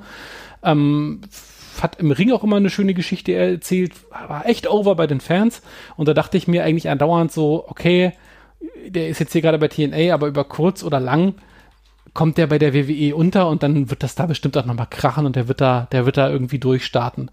Und dann sind die, sind die Jahre ja so ein bisschen ins Land gestrichen die ganze Zeit. Und ähm, ich finde das wahnsinnig spannend, weil die Karriere von dem einfach dann irgendwann dermaßen höhepunktslos so quasi verstrichen ist eigentlich, dass ich, ich kann das auch mir auch gar nicht so richtig erklären, weil ich mhm. finde, das ist immer noch ein so solider Typ gewesen. Da, da hätte ich mir gedacht, der, der wäre zumindest irgendwie so ein bisschen was drin gewesen, aber abseits von Impact, wo er dann ja auch irgendwie eigentlich immer wieder so hin und zurück gebounced ist im Laufe seiner Karriere, ist da nie was bei rumgekommen und so richtig erklären kann ich mir das irgendwie nicht. Ja, Robert, du, ihr habt ja mal mit ihm zu tun gehabt und ich glaube, er war ja auch mal kurzzeitiger Tag Team Champion der WXW. Ähm, ein Titel, der der selber sehr gut steht. ähm, James Storm ist tatsächlich eigentlich, wenn man ihn so guckt, äh, anschaut, vom Look her ein absoluter Mainstream-Appeal-Wrestler, ne? Ja, also ich, also ja, grundsätzlich äh, schon. Ähm, war das aber immer so? Also ich kann mir, ich kann mich zum Beispiel, also ich habe zum Beispiel das Tag Team Beer Money Inc. habe ich total gefeiert aus TNA-Zeiten. Mhm. Ja. ja. Ähm, und da war für mich aber eigentlich immer Bobby Roode der ganz klare WWE-Wrestler von, dem, von, von den beiden, so rein vom, vom, vom Look her. Wohl James Storm auch einen, einen guten Look hatte, aber der ist auf jeden Fall über die letzten, sage ich mal, keine Ahnung, fünf, bis acht Jahre noch mal wesentlich krasser geworden als zu, als zu der Zeit von, von, von, äh, von Beer Money. Insgesamt muss ich sagen, ich kann die, die, die Punkte von, ähm, von Jesper verstehen. Ähm, aber ich finde trotzdem eigentlich, dass er dafür, dass er nie einen WWE-Contract hatte, ich glaube, der hat mal zwei, drei Matches bei NXT gehabt, wenn ich mich nicht irre. Also keine Ahnung, was da genau äh, was da genau dahinter steckt, äh, dass dann ähm, das nicht zustande gekommen ist. Ich Persönlich finde ich aber, dass ähm, wenn man davon absieht, dass er dann nie einen WWE-Vertrag äh, gehabt hat oder einen längeren Stay bei, bei der WWE gehabt hat, ist es eigentlich fast schon, finde ich, fast eine sehr atemberaubende Karriere, die man außerhalb der WWE überhaupt hinlegen kann. Ähm, deswegen tue ich mir da gerade von der Einordnung her ein bisschen, bisschen schwer. Also ich kann schon verstehen, also der hätte in der WWE auf jeden Fall äh, funktioniert. Da äh, gibt es überhaupt keine, von meiner Seite überhaupt keine Zweifel. Ähm, aber wenn man eben in Betracht zieht, dass er eben diesen WWE-Vertrag oder diesen WWE-Run nicht hatte, finde ich die Karriere eigentlich dann doch in Summe sehr beeindruckend, muss ich sagen. Ja, das auf jeden Fall. Also ich meine, allein die Titel, die er anderweitig errungen hat, die sind durchaus respektabel. Wie gesagt, war ja auch sogar World Champion, auch äh, bei TNA, mehrfacher NWA, der hat, glaube ich, alles mitgemacht, was man bei, äh, bei der NWA mitmachen kann. Bis zuletzt ja auch irgendwie auch mal National Champion gewesen, dann im Tag Team unterwegs gewesen, 2020. Also wirklich sehr abseits der WWE viel aktiv gewesen. Ich hatte mir damals aber auch gedacht, dass das irgendjemand ist, äh, der diesen Appeal hat, zur WWE zu kommen. Das hat er dann mhm. nicht geschafft. Ich glaube, da gab es auch immer wieder, es gab ja immer wieder auch so, so wenn er einen Schritt in die richtige Richtung gemacht hat, dann auch zwei Schritte in die falsche gemacht und so weiter und so fort. Da war ja, gab es ja viele Gerüchte zu dieser Zeit, als er so richtig heiß war, Richtung NXT zu gehen. Ähm, aber gut, ich meine, dafür ist die Karriere auf jeden Fall beeindruckend, muss man sagen. Also, und, also was vielleicht jetzt aber auch noch äh, dazu kommt, wenn man da vielleicht jetzt mal kurz noch mal eintauchen, ne? wenn man jetzt mhm. sagt, also äh, äh, Jesper, fällt dir spontan eine Jahreszahl ein, wo du sagen würdest, da hätte ich mir gut vorstellen können, dass, dass James Storm in der, in der WWE äh, oben mitspielt?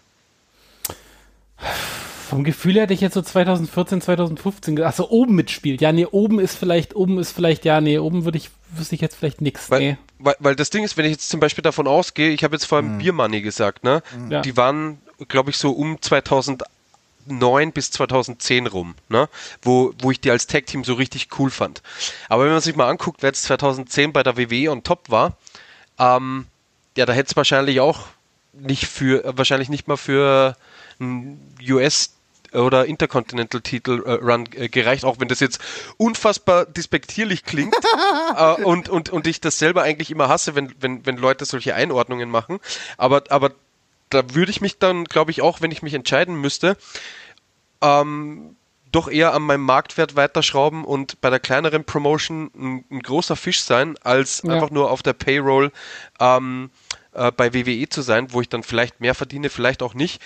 Ähm, aber so gut ein James Storm ist, wenn auf der anderen Seite John Cena und Randy Orton im Main Event mitmischen, dann ist es, glaube ich, auch gut, dann Realist zu sein und zu sagen, ja, ist ganz gut hier in Nashville oder wo auch immer die da gerade zu der Zeit ja, waren. Ja, das ist ein guter Punkt, ja. Mhm. Kann ich schon nachvollziehen. Aber trotzdem, äh, finde ich schön, dass wir das mal diskutiert haben. Ist nämlich auch so einer der ja charismatischeren äh, Impact Wrestler gewesen, die ich dann doch auf dem Zettel hatte. Aber jemand, der auch bei Impact war und über den ich noch ein bisschen sprechen will, und ich glaube, da scheiden sich erneut wieder die Geister, ist Christopher Daniels.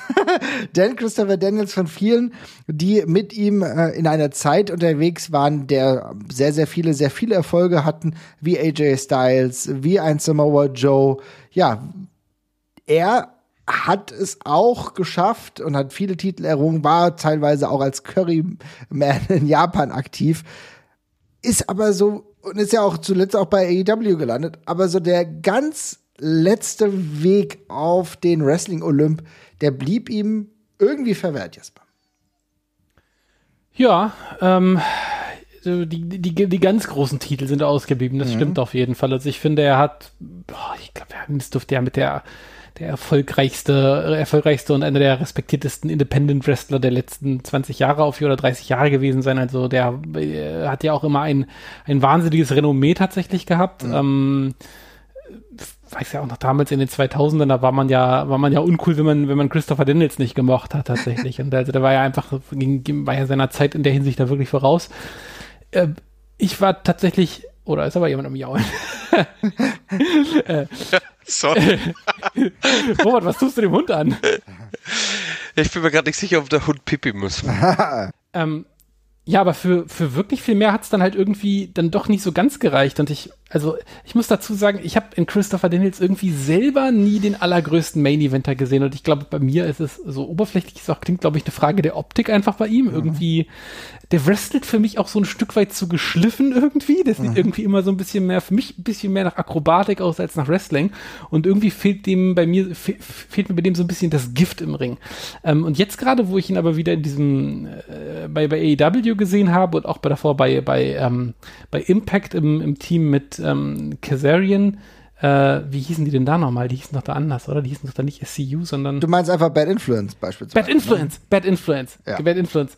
Äh, da, da, da, fand, da, fand ich, da fand ich das alles schon ein bisschen stimmiger, da kam auch diese, diese humorige Seite ein bisschen besser raus, aber ja, also mich hat es nie nach einem World Title Run von Christopher Daniels gedürstet, sage ich ganz ehrlich. Mhm. Ja, ich weiß nicht. Ich war, ich kann das absolut nachvollziehen, dass du sagst, es war so, es sah fast zu crisp aus, es sah zu irgendwie, was auch schon eine absurde Beschreibung am Ende des Tages ist, ja. Aber es sah irgendwie sehr, ja, fast sehr künstlerisch aus. Ich meine, das ist ja genau das, was wir damals in Berlin ja auch bei ihm gesehen haben, ne? Als wir ihn gesehen haben, äh, das war ein astreines Match, aber es blieb jetzt auch nicht wirklich krass in der Erinnerung. Und ich hatte mich trotzdem gefreut, Christopher Daniel zu sehen. Seit langer Zeit. Ich glaube, ich hatte ihn davor halt zuletzt bei, G bei der GSW vor vielen, vielen Jahren gesehen. Also insofern war das schon irgendwie ziemlich cool. Aber es ist für mich trotzdem immer so jemand gewesen, der, ja gut, der, der, der trotzdem, also allein mit seinem Gimmick, wenn der Fallen Angel Gimmick ja wirklich auch was ausgestrahlt hat, dann konnte er es auch abliefern und die Matches, ja, wir, wir sprechen darüber, vielleicht zu perfekt, aber trotzdem, ja, was hatten, vielleicht war es der Körperbau, der im Endeffekt ihn dazu verhol nicht verholfen hat, in den Main Event zu kommen. Es ist irgendwie schwierig. Robert, hast du irgendeinen Ansatz, den du mir damit vermitteln kannst? Weil man tut sich schwer. Ähm, ja, wobei ich muss sagen, äh, Chris Daniels war damals auf jeden Fall einer der ähm, Protagonisten, die mich mitunter bei, bei TNA so reingezogen haben, so mhm. rund um ja, was, was, wird das gewesen sein? 2004, 2005. Also ähm, ich kann, kann mich noch erinnern, ich bin damals, als Rhino zu TNA gewechselt ist, ähm, bin ich damals, habe ich da mal so reingeguckt und Bist Daniel zwar, bitte? Bist du mitgewechselt, ja? Nein, nicht, nicht mitgewechselt, aber es hat mich halt dazu bewogen, mal reinzugucken und bin dann tatsächlich wegen Leuten wie Daniels äh, dabei auch hängen geblieben, ähm, weil mich das also gerade die ganze X-Division und so weiter, total an, äh, an WCW erinnert hat, was natürlich wenig verwunderlich ist, wenn man äh, so guckt, wer äh, über die Jahre da hinter den Kulissen immer mal wieder ähm, am, am, am Werke war bei TNA und die generelle Ausrichtung hat ja sehr an, an ehemalige WCW-Fans auch gecatert, möchte ich jetzt mal mhm. so in den, in, in den Raum stellen. Und da fand ich Chris Daniels eigentlich immer, also ich habe hab den immer gern immer gern gesehen. Ich kann sehen, was ihr meint mit, da hat es vielleicht ein bisschen an Ecken und Kanten gefehlt. Es war vielleicht ein bisschen zu rund. Das kann ich, äh, das kann ich sehen. War für mich tatsächlich aber nie so ein großer, äh, ja, ein großes No-Go oder war jetzt nie irgendwas, was mich da großartig rausgeworfen hätte. Ähm, und für mich fällt er tatsächlich eigentlich auch in die in, in dieselbe Kategorie äh, wie ein James Storm. Ähm, wo man, wenn man sich die, die Karriere anguckt von Chris Daniels, äh, ich glaube, der hatte ein paar Matches irgendwann mal bei Heat oder mhm. Saturday Nights Shotgun? Äh, ja, ja, oder wie auch genau diese Anfangszeit. Also, mhm. äh, äh, genau richtig. Ähm, aber er hat ja nie äh, den, den, den längeren WWE-Stay. Äh, Stay. Und dafür ist die ist auch seine Karriere, finde ich, sehr, sehr vorzeigbar. Ähm, und ja, aber gut, wenn ich mir jetzt vorstellen müsste, Chris Daniels als äh, WWE-Champion oder so, dann das kann ich mir auch nicht so wirklich äh, vorstellen, auch nicht in der, in der Retro-Perspektive. Ich bin mir gar nicht mal sicher, ob er bei TNA äh, den NWA-Titel überhaupt mal gehalten hat. Nee, hat er auch nicht. Also es war, war wirklich. Das, das, das hat mich jetzt gerade tatsächlich beim, beim Nachschauen auch echt überrascht, muss ich sagen. Also da hätte ich gedacht, der hätte mal irgendwie zumindest so ein Vielleicht wollte er den Titel ja auch nicht, aber ich hätte ja jetzt auch gedacht, dass er zumindest mal irgendwie so einen kurzen Dankesrun bekommen hat, weil er ja wirklich sehr, sehr lange mit dabei war, aber offenbar. Ich, ich stelle mir gerade die Unterhaltung vor, hey, du wirst NWA-Champion. Ja, nee, danke. ich weiß nicht. Also ich, äh, die Sache ist, wir, wir reden, äh, gerade diese World Champion-Thematik ist ja sehr, sehr interessant bei ihm, denn äh, Robert hat es ja vollkommen richtig gesagt, er ist einer der Cornerstones der X-Division gewesen, da auch mehrfacher Champion, er hat ja auch den, äh, den, äh, den World Tag Team Titel äh, bei TNA gehalten, aber selbst bei Ring of Honor ist der erste World Title, den er gehalten hat, im Jahr 2017 gewesen. Und das war ja auch noch so, so, ein, so, so wirklich so ein später Run, denn, wo man ihm auch so mehr oder weniger die Titel mal gegeben hat, ja. Ähm, und das war auch cool und das war auch irgendwie eine geile Sache, aber es war trotzdem irgendwie, wo du gedacht hast, okay, das war jetzt wir geben ihm jetzt den Titel, so nach dem Motto gefühlt. Natürlich konnte die Company auch tragen. Das war ja auch eine wichtige Zeit, weil das war auch die Zeit, wo dann Adam Cole weggegangen ist und so weiter und so fort. Aber also, es wirkte jetzt auch nicht, ja, sag ich mal, Gott gegeben, ja. Und das ist trotzdem, das ist trotzdem sehr interessant. Also bei, also gerade wenn es um dieses World-Title-Niveau gibt, bei Christopher Daniels, hat's nie so geklickt. Kann ich mich nur anschließen. Ja. Aber, also äh, lässt sich, glaube ich, bis auf Sid Justice eigentlich bei, bei allen sagen, ist auf jeden Fall auch einer, gegen den ich äh, richtig gerne mal im Ring gestanden hätte. Ja, geil. Vielleicht noch möglich. also vielleicht mal geht gucken. er noch. Vielleicht mal geht gucken. er noch. Sehr schön. Aber Robert, dann mach doch noch mal mit einer Person. Ich würde vielleicht sagen, jeder machen wir noch mal. Eine Runde machen wir noch mal. Eine Runde machen wir noch mal. Mhm. Ähm, ist vielleicht ein bisschen ja, wie soll ich sagen, na, kont äh, kontrovers ist, ist vielleicht das, äh, das falsche Wort, weil er eigentlich es überall geschafft hat, außer in der, in der WWE und das wäre für mich tatsächlich Vader. Ähm, hm.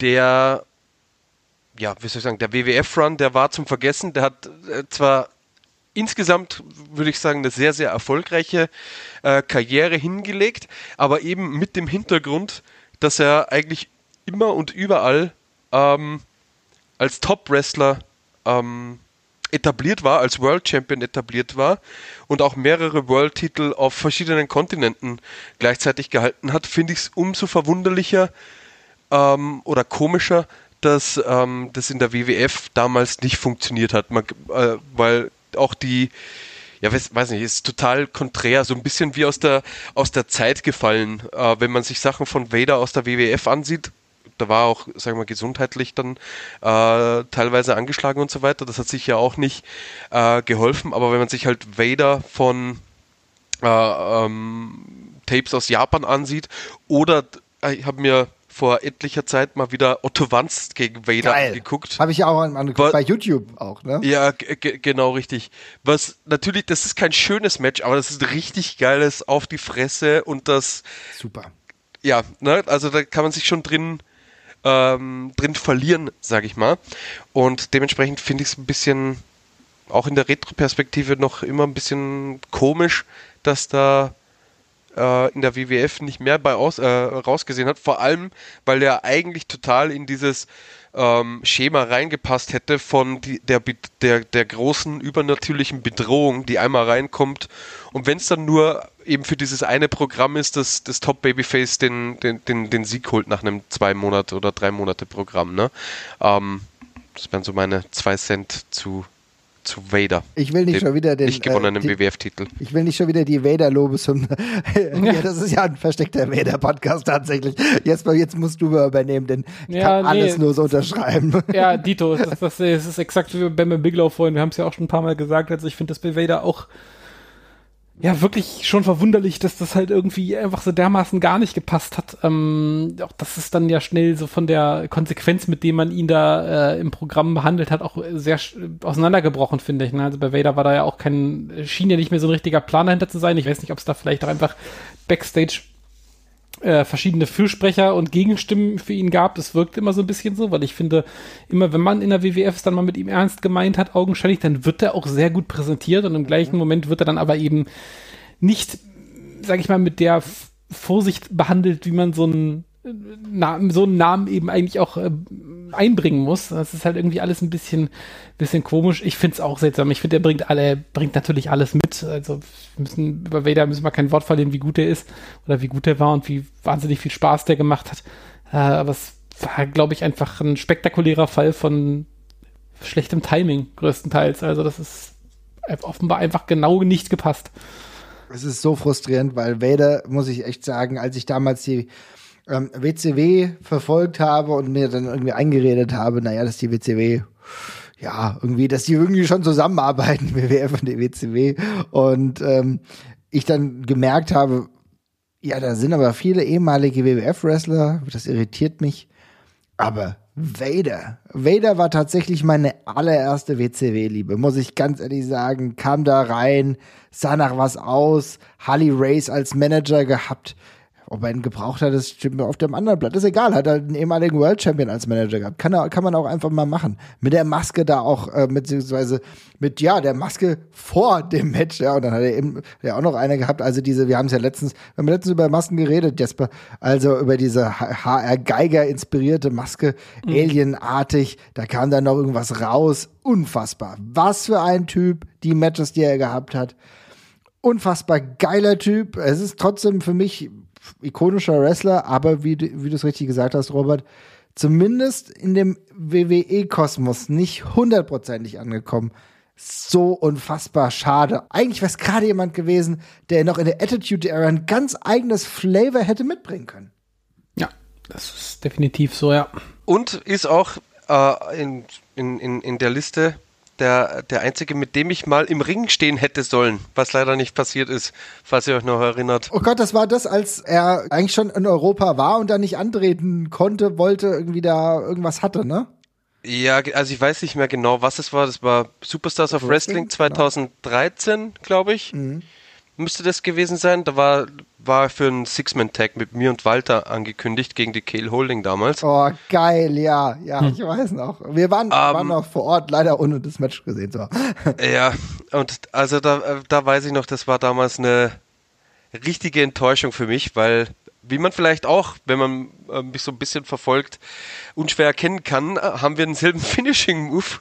Und das wäre natürlich eine unfassbar coole Sache für mich damals gewesen. Aber ja, ähm, schade. Will ich jetzt aber, äh, aber darum soll es jetzt auch gar nicht gehen. Aber ich dachte mir, den muss ich jetzt noch raushauen. Sieben oder acht Jahre später kann man noch mal rumheulen deswegen. Finde ich vollkommen in Ordnung. Vollkommen in Ordnung. Ganz ehrlich, ich hatte mich bei dieser Show halt auch so darauf gefreut, Vader zu sehen. Wie gesagt, eben gerade schon erzählt das ist so, das kann man kaum beschreiben. Also wirklich einer der Wrestler, weißt du, du kannst, du, du hakst manchmal so Sachen ab, wenn du dich freust und denkst, geil, den gesehen zu haben und so, ja.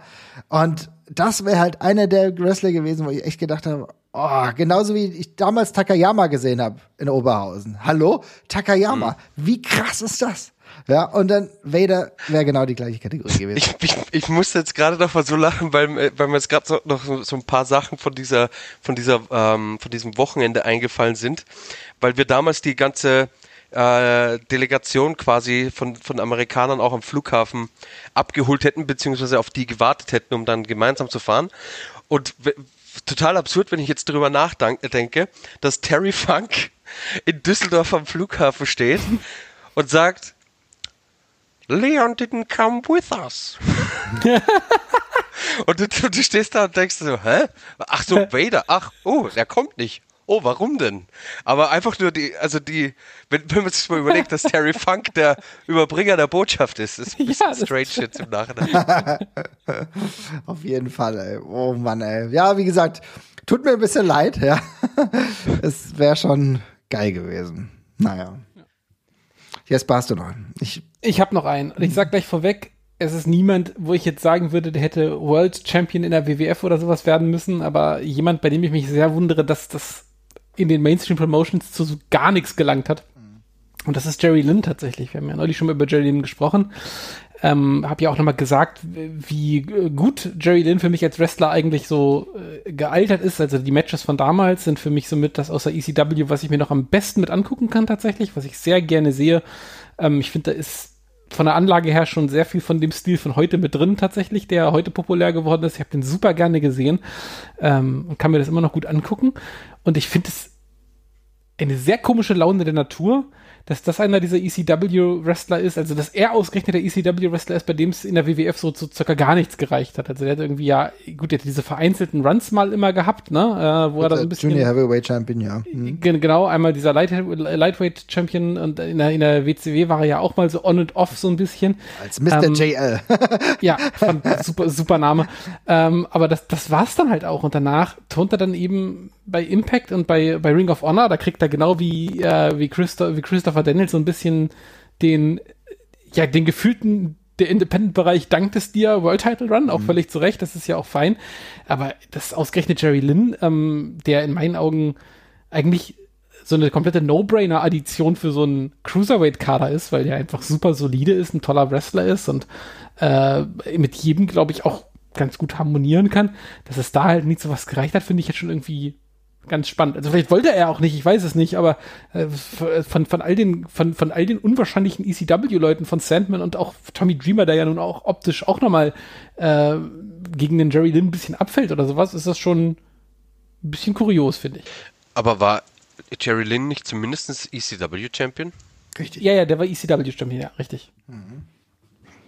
Also er war ECW Champion und tatsächlich ja nicht nur das, sondern auch mal Ring of Honor World Champion. Ja, genau, das waren aber die einzigen beide und äh, IWA kann man jetzt auch noch nennen, aber auch ja. also, wie gesagt, dass, die, dass, der, dass der jetzt in seiner, Karriere, in seiner Karriere zwei Jahre lang in der WWF war, gefühlt, finde ich schon seltsam. Weil, keine Ahnung, der ist für mich so exakte Kragenweite wie Jamie Noble oder dergleichen, die die WWF früher eigentlich immer mal gerne bei sich gehalten hat, weil die eben mit jedem gut konnten damals. Und da hätte er für mich eigentlich auch super gut reingepasst. Aber das war eine sehr kurze Liaison irgendwie damals. Mhm, ja.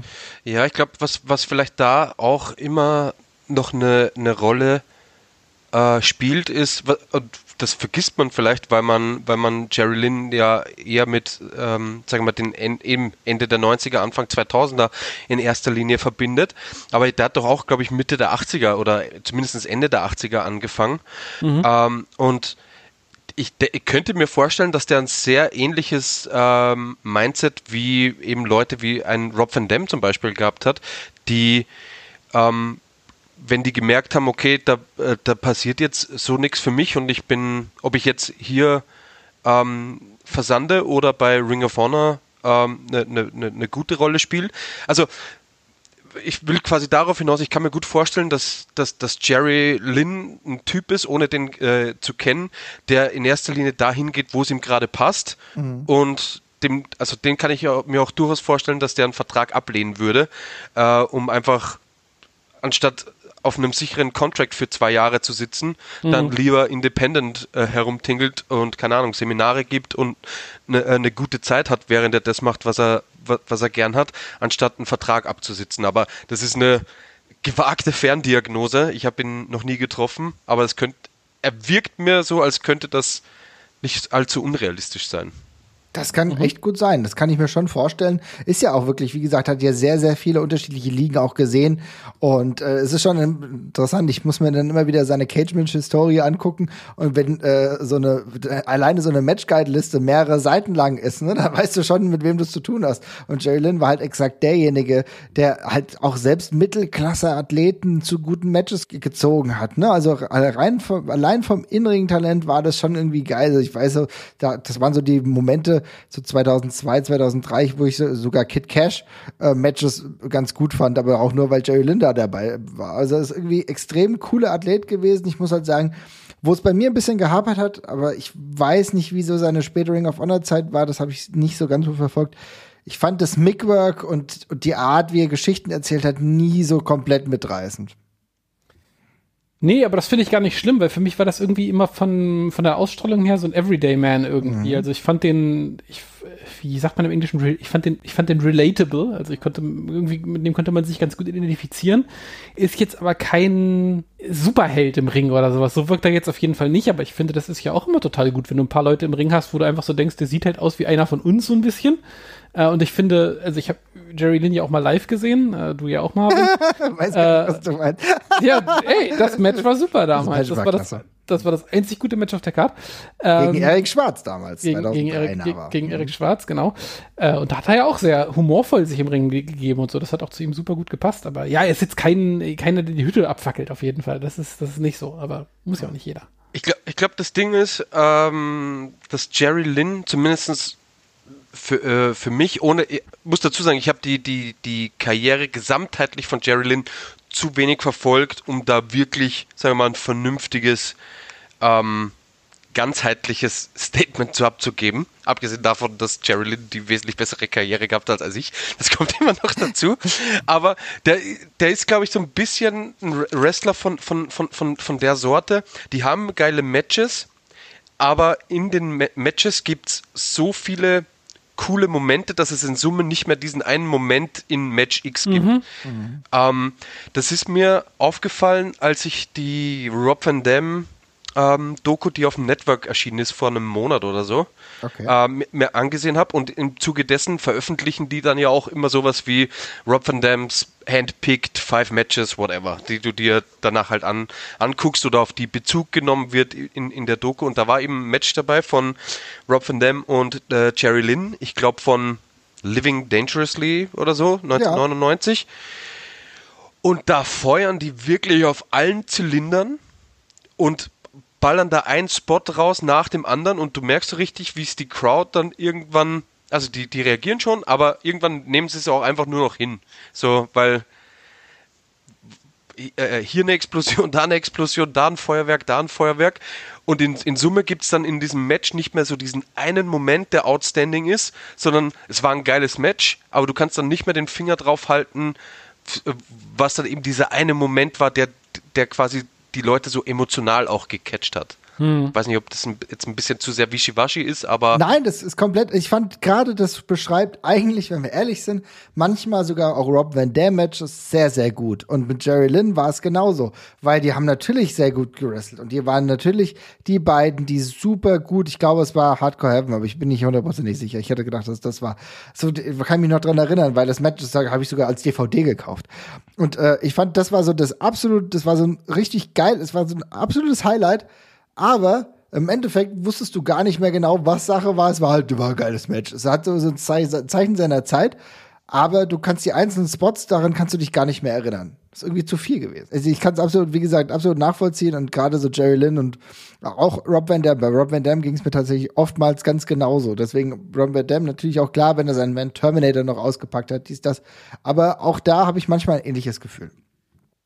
Würde ich unterschreiben an der Stelle. Gut, ähm, dann fehle ja nur noch ich. Da will ich noch einen letzten Wrestler nennen und zwar Barry Windham.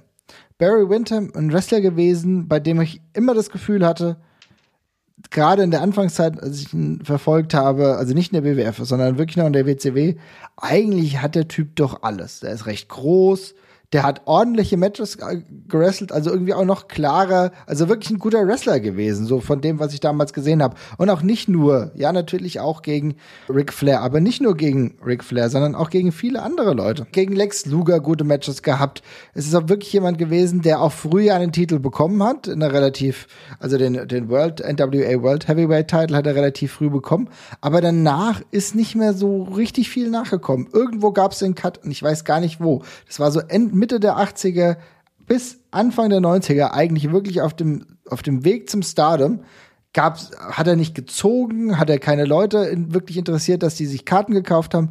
Wo war der Cut? Weil eigentlich so von dem Wrestlerischen her, er war auch für mich total würdig in diesem Team der Four Horsemen. Da habe ich den komplett drin gesehen, während ich damals gedacht habe, okay, naja, so ein Lex Luger, der sieht so aus wie ein Total Package, aber der ist irgendwie schon, der sieht aber auch ein bisschen dumm aus, so.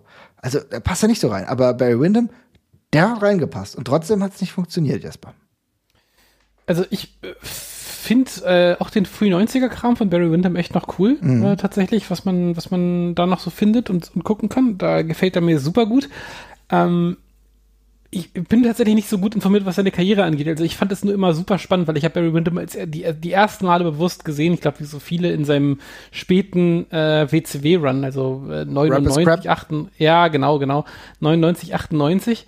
Und also da ist ja auch irgendwie offenbar schon körperlich ganz schön was im Argen, weil ich habe mir dann das nochmal im Vergleich angesehen, mal zu dem, was er, wie es noch ein paar Jahre davor aussieht. Und ja, er ist natürlich auch einfach älter geworden, aber der läuft da teilweise dermaßen unrund, finde ich, dass es sieht irgendwie schon äh, wirklich schon sehr, sehr unschön aus. Ähm, und dazwischen kommt ja noch dieser ja, wenig glorreiche äh, WWF-Run, wo er in diesem Blackjacks-Team da irgendwie ist, was jetzt nicht so wahnsinnig äh, ruhmreich würde ich, war, würde ich mal sagen. Das Also war ich weiß nicht wirklich gut, ja. Ja, ich weiß, ich weiß einmal, ich weiß einmal nicht, das war ja auch, das war ja auch jetzt nicht kurz. Also in der WWF war ja doch auch ein paar Jahre, glaube ich. Ich weiß, weiß nicht, ob ihn das einfach irgendwie ausgebremst hat, aber in der, WW, in der WCW damals, also gerade in den frühen 90ern, habe ich das echt noch gern gesehen. Also da fand ich den cool, da fand ich den agil, da sah der nach was aus.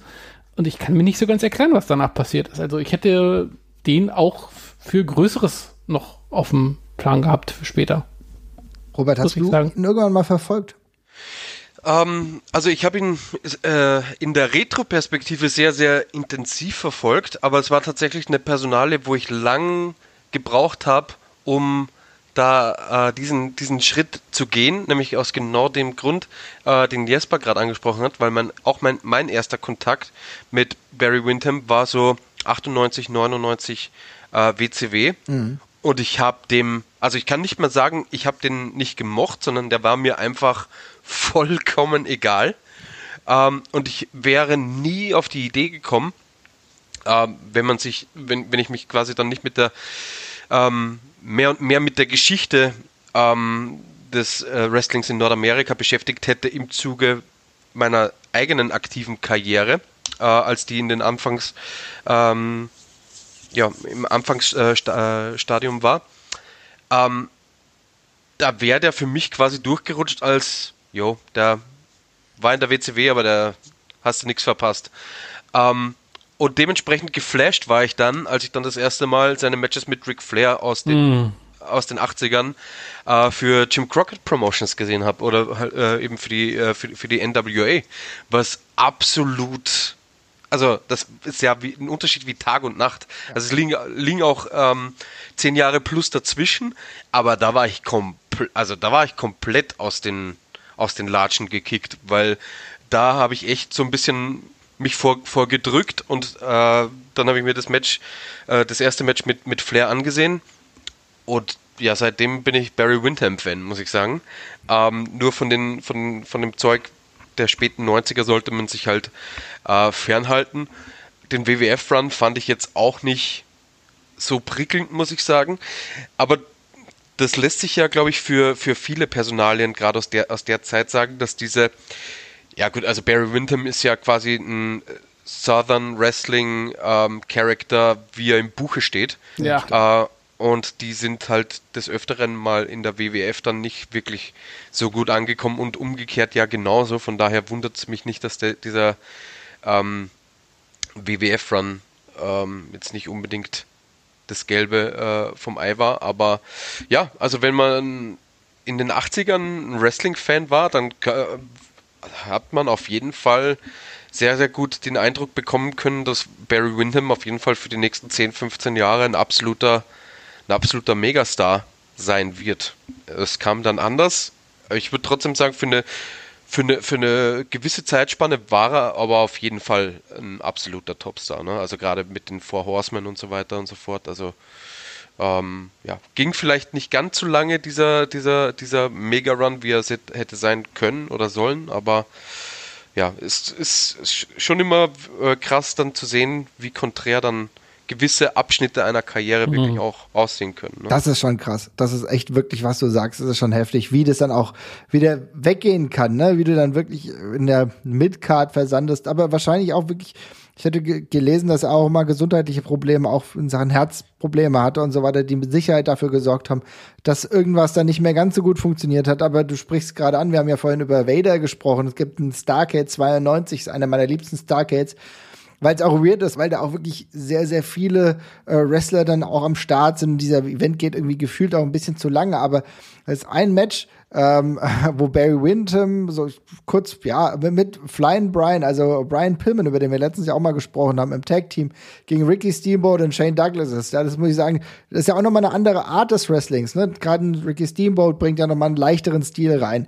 Richtig geiles Tag-Match und danach übrigens auch ein richtig schöner Kampf Vader gegen Sting. Also auch da lohnt es sich auf jeden Fall. Irgendwie ziemlich cooler Event.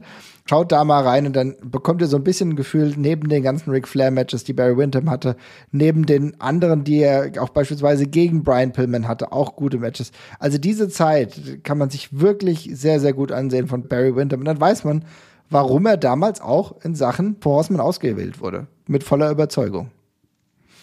Naja, gut, ich würde fast sagen, dafür haben wir es ja jetzt, oder?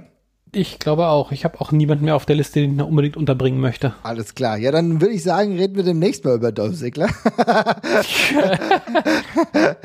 Und äh, ja, würde ich sagen, vielen Dank, Robert. Schön, dass es geklappt hat, Jesper. Ne? Ja, sehr, sehr gerne. Danke. Sehr, sehr gerne. Und dann hören wir uns ganz bald wieder. Bin mal gespannt, welches Thema wir dann wieder auf Vader und Bever Bigelow ziehen können. ja, kriegen wir hin. Macht's gut. ciao. ciao. ciao.